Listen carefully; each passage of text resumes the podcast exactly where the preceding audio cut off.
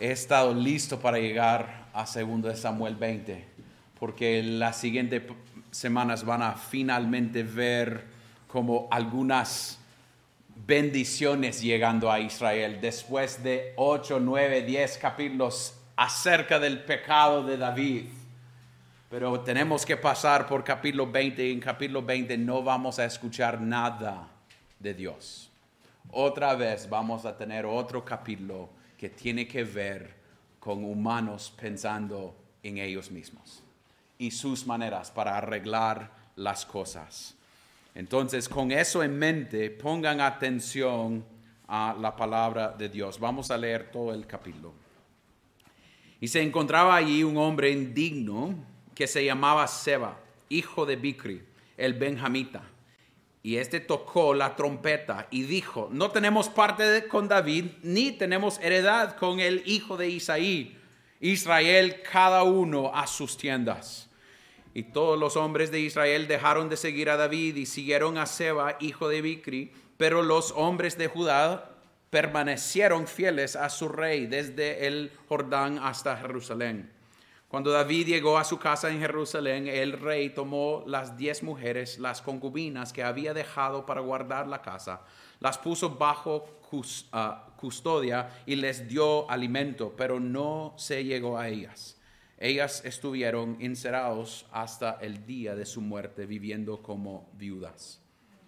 Entonces el rey dijo a Masa, convócame a los hombres de Judá dentro de tres días y también preséntate aquí. Amasa fue para convocar a los hombres de Judá, pero tardó más que el tiempo que él le había señalado. Y David dijo a Abisai, ahora se va hijo de Bicri, nos hará más daño que Absalón. Toma a los siervos de tu Señor y persíguelo, no sea que halle para sí, ah, cuidades o ciudades fortificadas y no se escape. Entonces los hombres de Joab salieron tras él, junto con los cereteos, los peleteos y todos los hombres valientes. Salieron de Jerusalén para perseguir a Seba, hijo de Bicri estaban junto a la piedra grande que está en Gabaón cuando Amasa vino a su encuentro. Joab estaba vestido con su ropa militar y sobre ella llevaba un cinturón atado a la cinturón con espada en la vaina y mientras avanzaba se le cayó la espada. Y a Joab dijo a Amasa, ¿Te va bien, hermano mío? Y Joab tomó a Amasa por la barba con su mano derecha para besarlo. Pero Amasa no se protegió de la espada que estaba en la mano de Joab y éste lo hirió en el vientre con ella y derramó sus entrañas por tierra sin herirlo de nuevo y murió. Entonces Joab y Abisai, su hermano, siguieron tras Eva, hijo de Bicri y junto a Amasa estaba uno de los jóvenes de Joab y dijo, quien esté por Joab y quien esté por David, que siga a Joab. Y Amasa estaba revolcándose en su sangre en medio del camino. Al ver el hombre que todo el pueblo se detenía, trasladó a Amasa del camino al campo y echó sobre él una vestidura, porque vio que todo el que pasaba junto a él se detenía.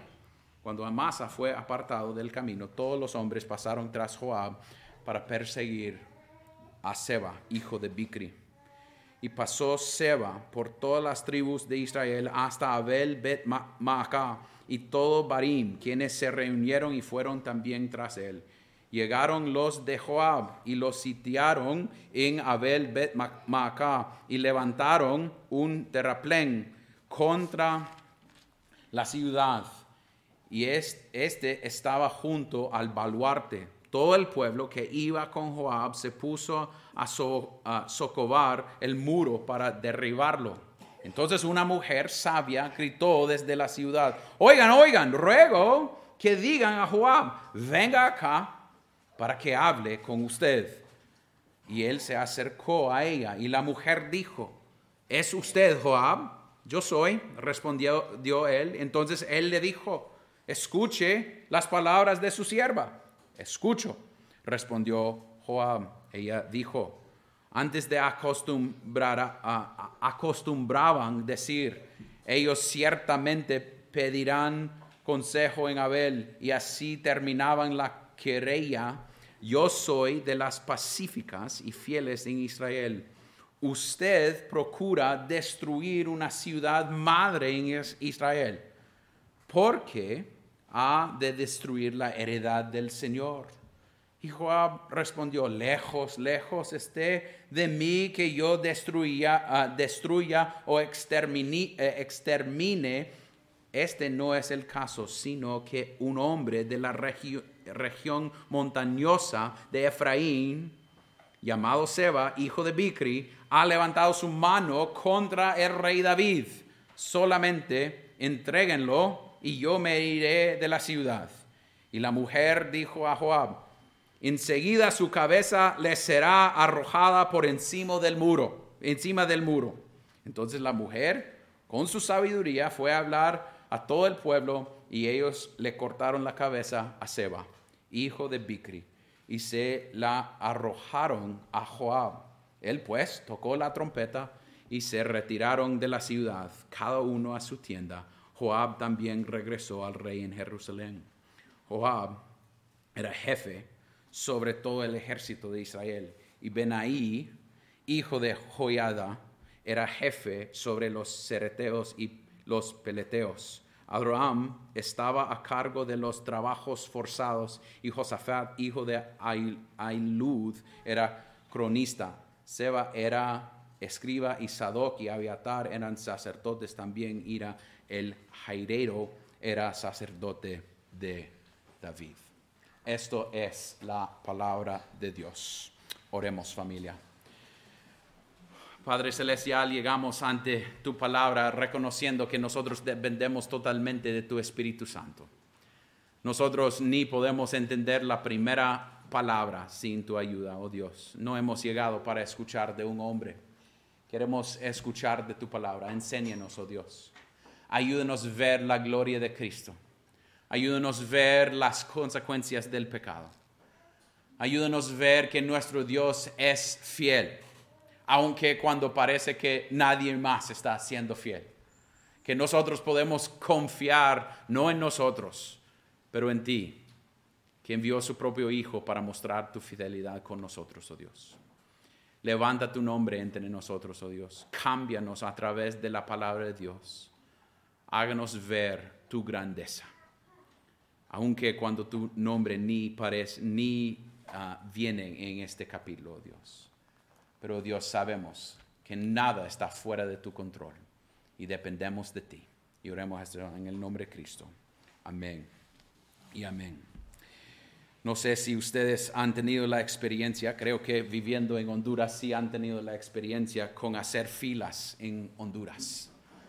Filas en Honduras en cada lugar, en tráfico, en el banco, en el súper, son a veces algunas cosas muy frustrantes, porque nadie en Honduras quiere esperar su turno. Todos piensan que ellos deben ir primero.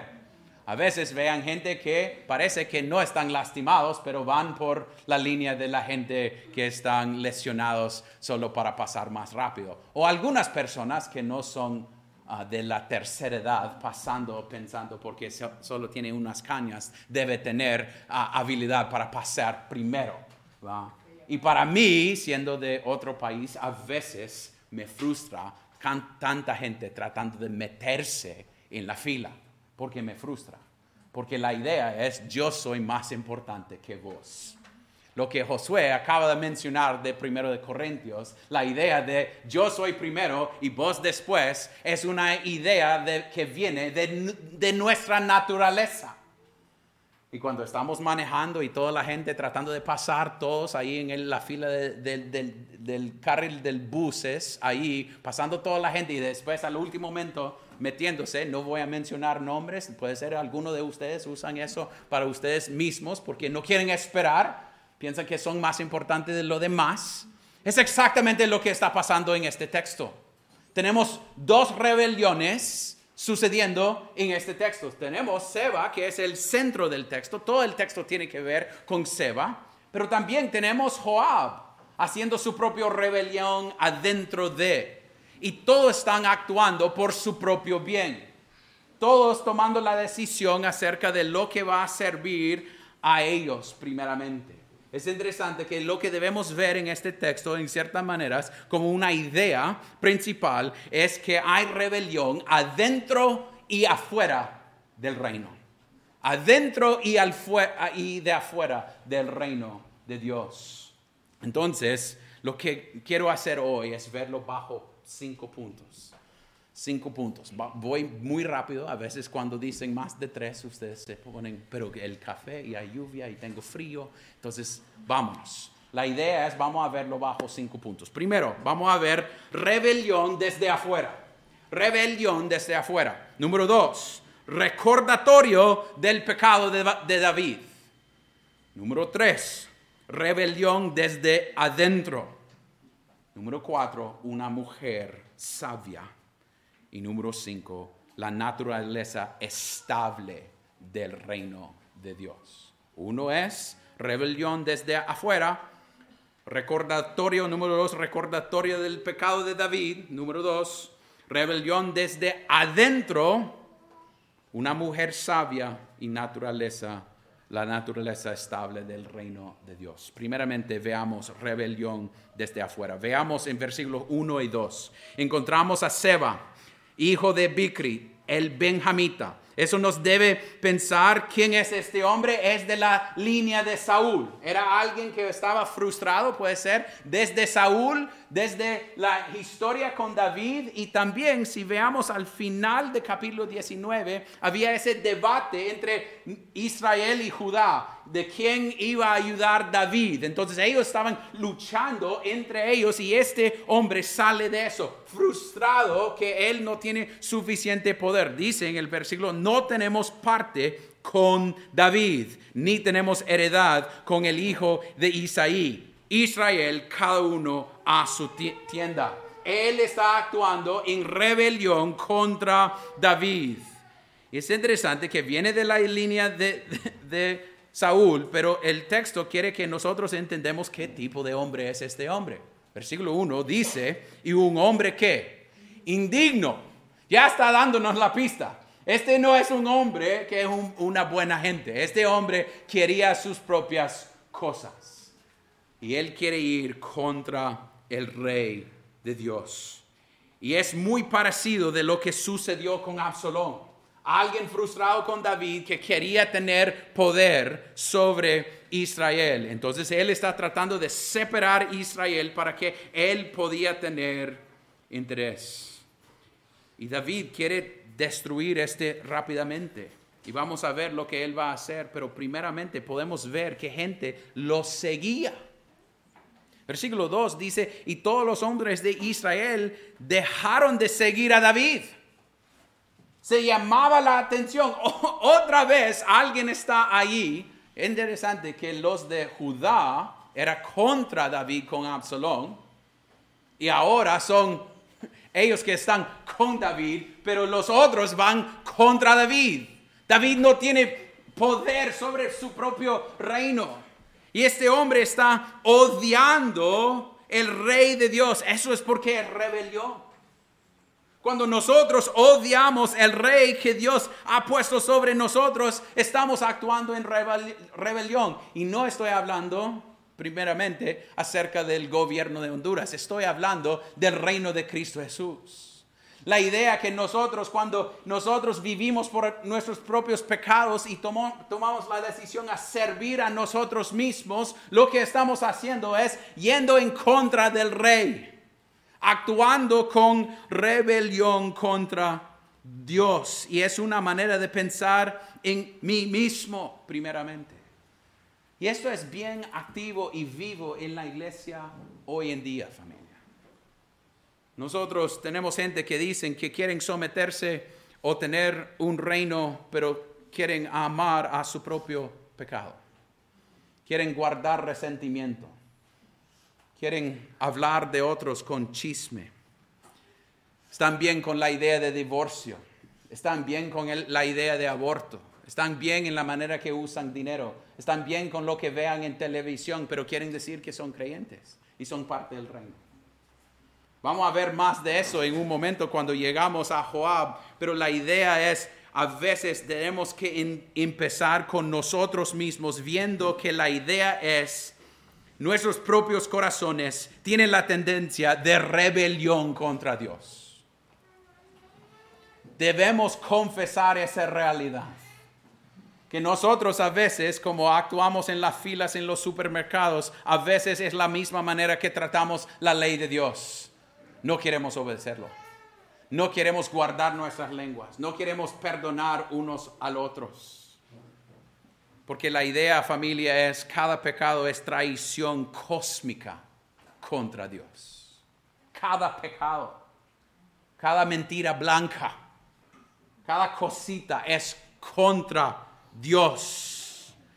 Y nosotros debemos ver que eso es lo que es rebelión, es ir en contra del rey. Y puede ser que eso es uno de ustedes hoy en día. Puede ser que usted está aquí y piensa que yo no necesito vivir para Dios, yo puedo vivir como yo quiero. Pero yo quiero darle como una pista de, de lo que va a recibir los que son o actúan con rebelión contra Dios. Al final, ¿qué sucedió con Seba?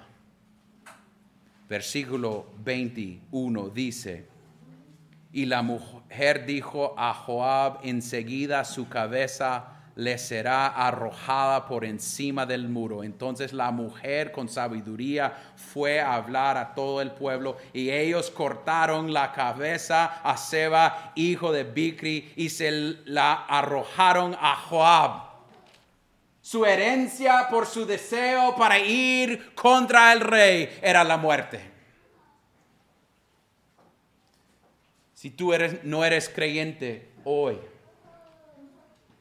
les pido que vengan a Cristo.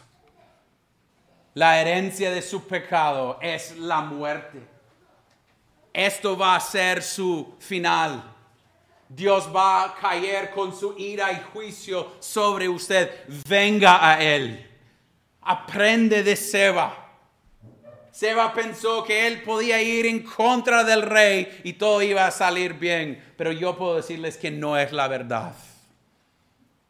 La herencia de ellos que viven por ellos mismos y no quieren someterse al rey, que es Cristo Jesús, esto va a ser su herencia.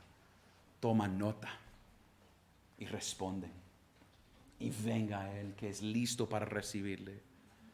Pero es interesante, fijo después de esta idea de hablar de la rebelión de Seba, nosotros somos casi llevados atrás del capítulo 12 de, segundo de Samuel.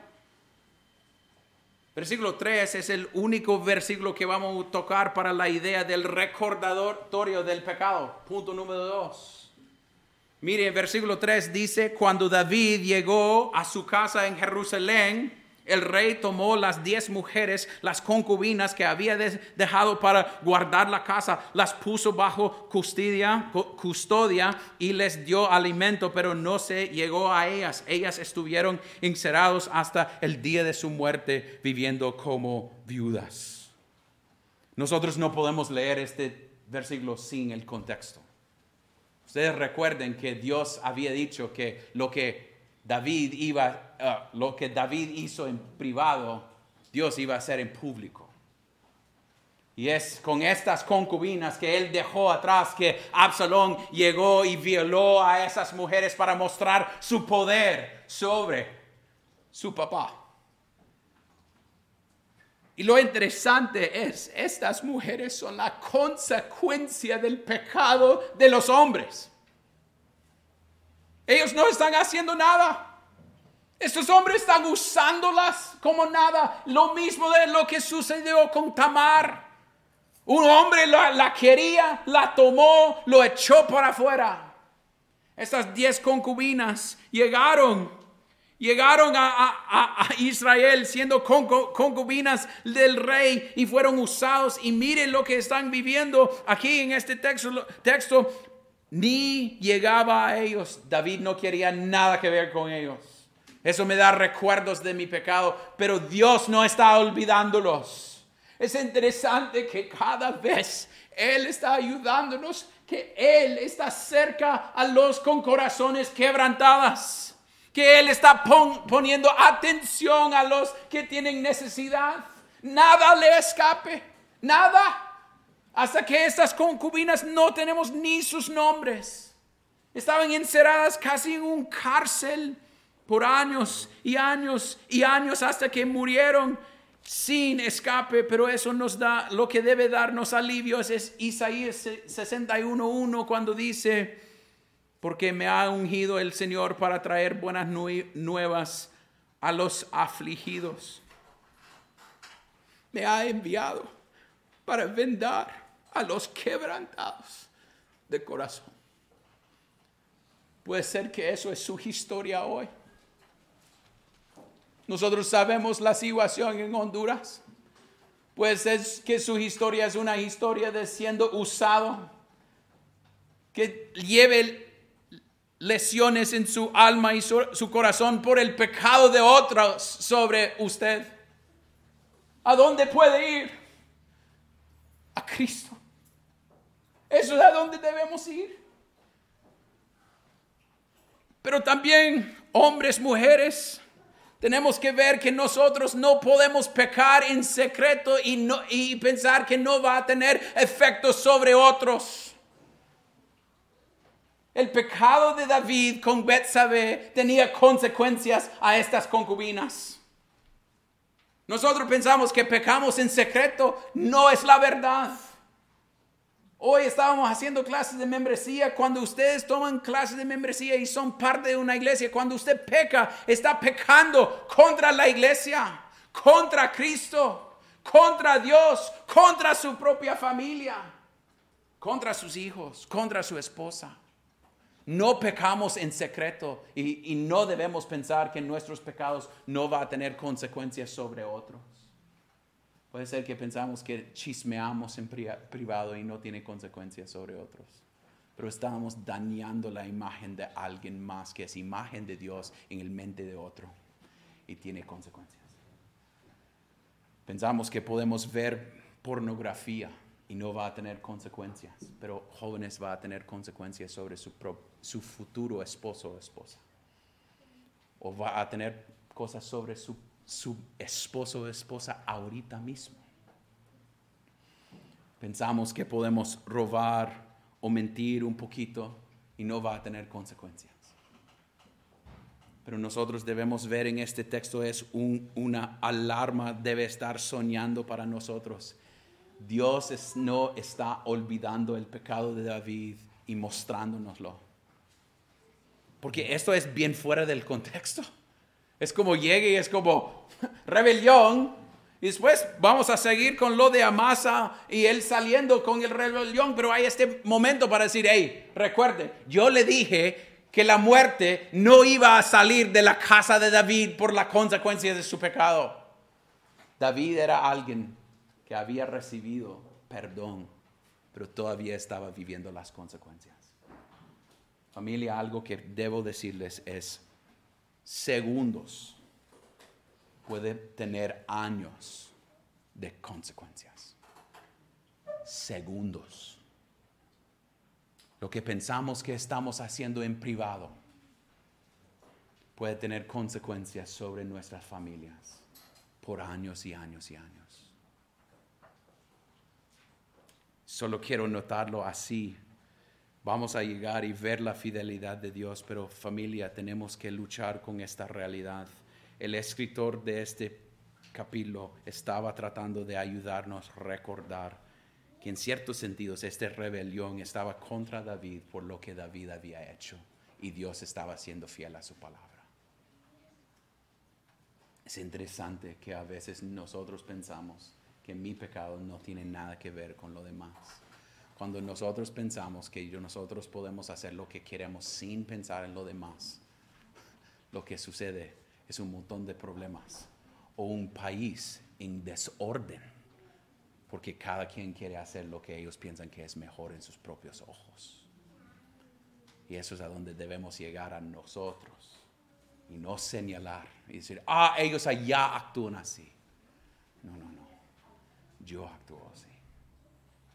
Yo olvido que mis pecados tienen consecuencias sobre mis hermanos de la fe. Y debemos verlo así.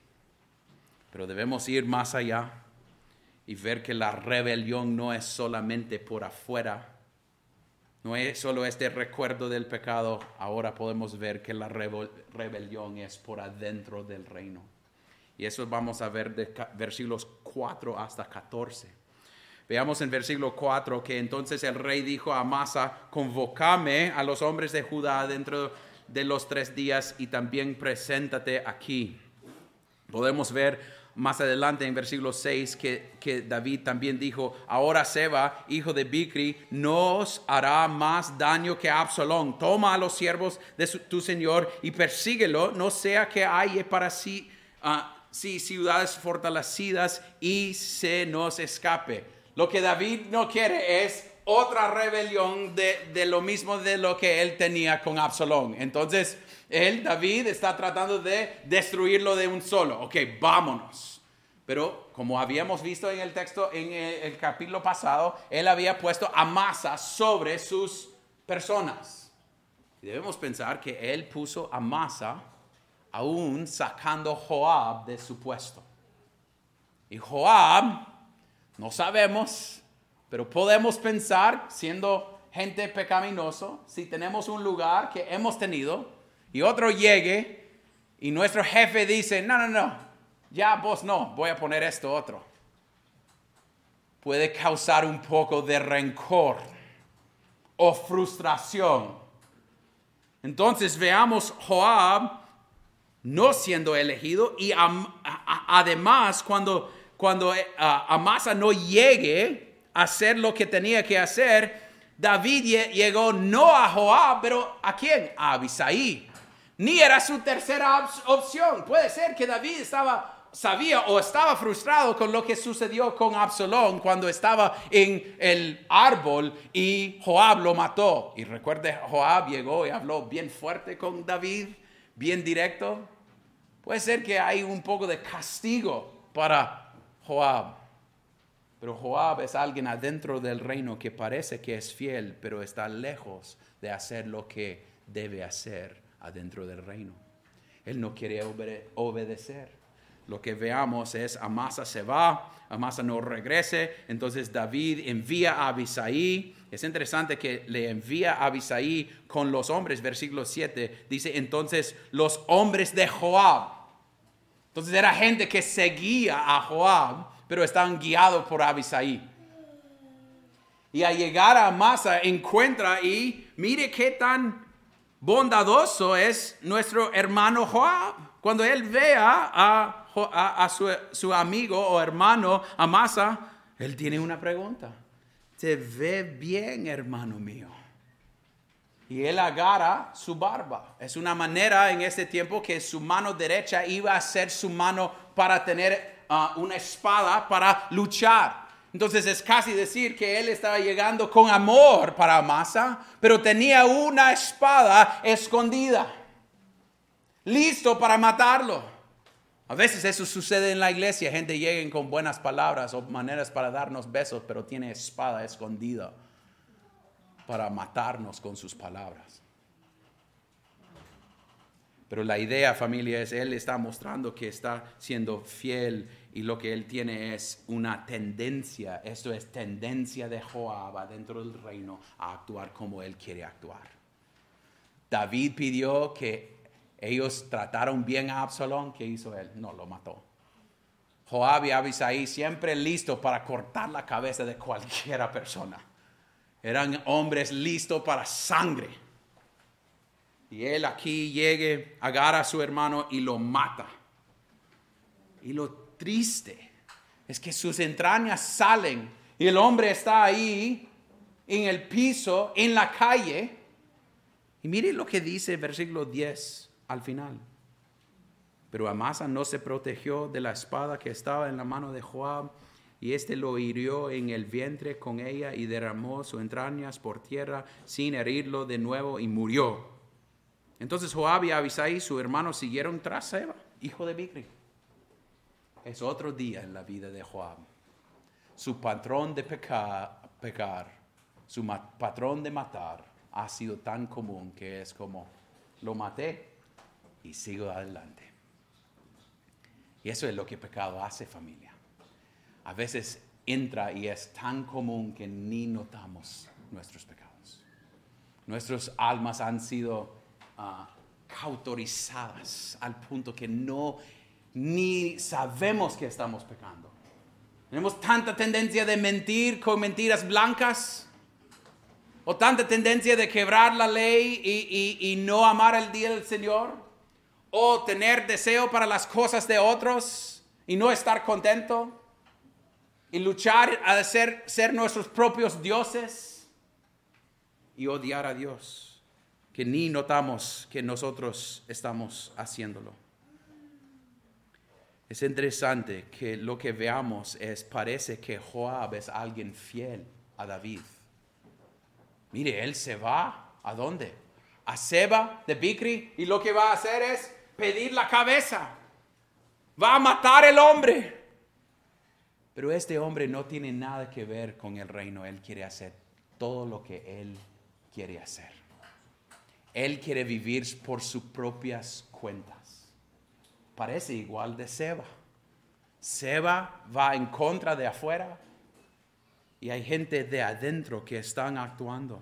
A veces lo que veamos en el texto es el, ese niño diciendo que si sigue a Joab, sigue a David, y si sigue a David, sigue a Joab, es ser leal al rey. Pero este hombre no tiene nada que ver con ser leal al rey. Joab quiere hacer todo lo que Joab quiere hacer. Va a desobedecer el rey, va a matar gente, va a causar deshonra sobre David solo para lograr lo que Él quiere lograr. Es interesante que Cristo mismo dijo que había gente así en la iglesia. Adentro del reino Él dice, no todo el que me dice Señor, Señor entrará al reino de los cielos, sino el que hace la voluntad de mi Padre que está en los cielos. Muchos me dirán en aquel día, Señor, Señor, no profetizamos en tu nombre y en tu nombre echamos fuera demonios y en tu nombre hicimos muchos milagros. Entonces les declaré, declararé, jamás los conocí, apártense de mí los que practican la iniquidad. Eso es Joab. Joab quiere el nombre de ser leal al rey, pero no tiene nada que ver con el rey. Puede ser que eso es usted hoy le gusta el nombre cristiano, pero actúa en diferentes maneras de un cristiano. No quiere seguir las leyes de Dios y responder con gracias a Él. Hoy en día vivimos esa realidad, viendo los de prosperidad, diciendo que son creyentes, son pastores fiel a Dios, robando de la gente en el nombre de Cristo. Veamos gente usando el pueblo por su propio bien, usando la iglesia por su propia bien y ganancia. Gente usando las escrituras para defender sus ideas y sus cosas. Y podemos apuntar allá, mire lo que está sucediendo. Hay gente haciendo eso. Hay gente como Joab. Pero a veces no queremos decir, pucha, yo soy Joab. Yo en privado estoy guardando rencor y enojo contra otros. Estoy hablando mal por mi propia ganancia contra otros en la iglesia. Estoy viendo cosas en la tele o en Netflix o en una cosa u otra en YouTube que no debe estar viendo. Estoy usando el día del Señor por mis propios deseos. Estoy codiciando otras cosas de otros. Estoy cambiando la verdad un poquito por mi propio bien. Familia, debemos ver que nosotros a veces queremos echar la culpa, pero a veces estamos actuando en la misma manera. Entonces podemos ver en el texto esta idea de rebelión desde afuera y desde adentro. Y después encontramos a una mujer sabia que vamos a ver bien rápido en versículo 16 Y punto número cuatro, la mujer sabia. Dice, entonces una mujer sabia gritó desde la ciudad. Ella está tratando de ayudar a su ciudad. Ella sabe qué tipo de, de, hombre es Joab, pensando que Joab va a ir y llegar y destruir todo. Entonces ella está usando su mente para proteger. Y está mencionando dos veces que ella es una mujer de sabiduría. Es interesante lo que dice un pastor, la sabiduría que no está mezclada con la santificación es letal.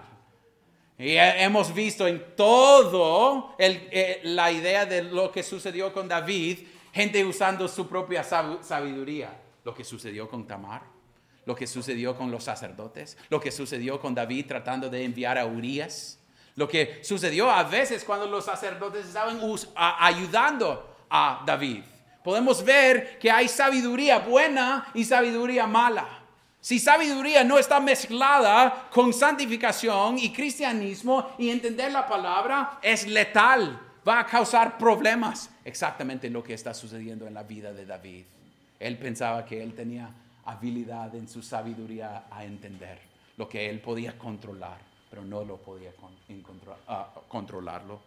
Entonces esta mujer, usando sabiduría, ayuda a su pueblo usando esa sabiduría para proteger a su pueblo. Tenemos toda la idea de lo que sucedió con la cabeza. Ella habla con la gente, ellos cortan la cabeza y la ciudad está salvada por sabiduría. Debemos pedir por sabiduría, pero queremos sabiduría que, es que viene de las escrituras, no nuestra propia sabiduría. Finalmente, eso fue bien rápido, y finalmente la naturaleza estable del reino. Al final del capítulo veamos una lista de, personas. Joab era jefe sobre el ejército de Israel.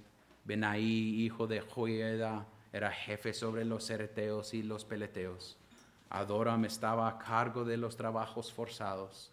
Y Josafat, hijo de Ailud, era cronista. Seba era escriba y Sadoc y Abitar eran sacerdotes. También Ira el Jaireo, a Jaireo era sacerdote de David. Y a veces podemos ver estos nombres. ¿Y qué tiene que ver esto con el reino de Dios? Lo que podemos ver es después de capítulos tras capítulos del pecado del hombre, lo que todavía está funcionando es el reino de Dios. Dios no ha dejado de ser fiel a su pueblo. Aún con todo el pecado, aún con rebelión de afuera y desde adentro, el estable reino de Dios sigue. Y es Dios siendo fiel. No es David, no es la gente, es Dios diciendo, yo voy a sostener esta cosa. Ellos van a fallar, pero yo voy a mantener mi fidelidad con mi pueblo. Y hoy en día es lo mismo, familia. Podemos ver alrededor y ver todo lo que está sucediendo mundialmente.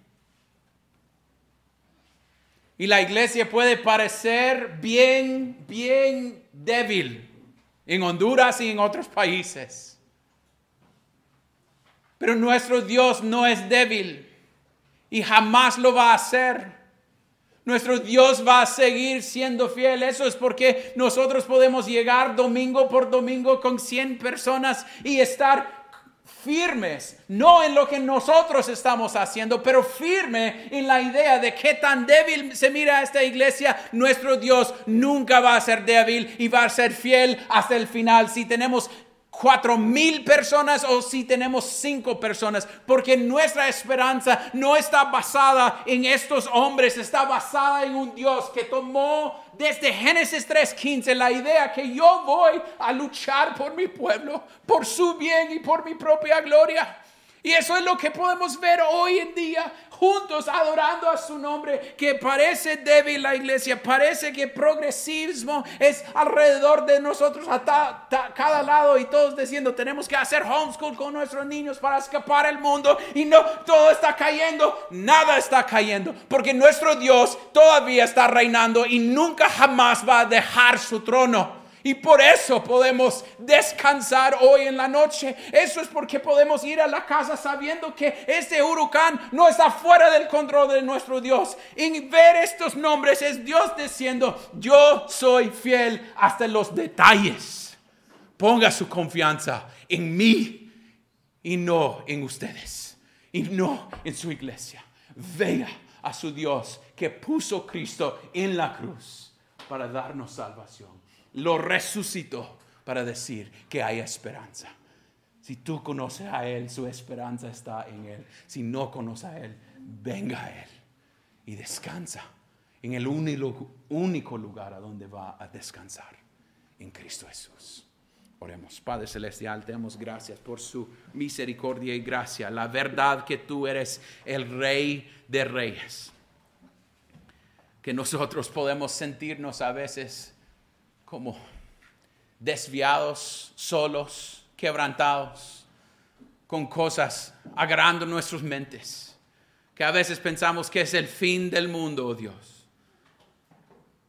Pero olvidamos a veces que tú siempre estás trabajando por tu gloria y por el bien de tu pueblo. Y nosotros podemos confiar no en nuestras obras, no en nuestras habilidades, pero en ti, oh Dios, que es el Dios que fue fiel desde Génesis 3.15, en dar gracias, una promesa de gracia, que se realizó en la cruz. Y por la cruz podemos llegar y confesar que nosotros, nosotros podemos tener esperanza en medio de dolor, en medio de sufrimiento en medio de reconocer que somos pecadores, porque nuestra esperanza viene de afuera de nosotros. Gracias por esa realidad y oremos esto en el nombre de Cristo. Amén.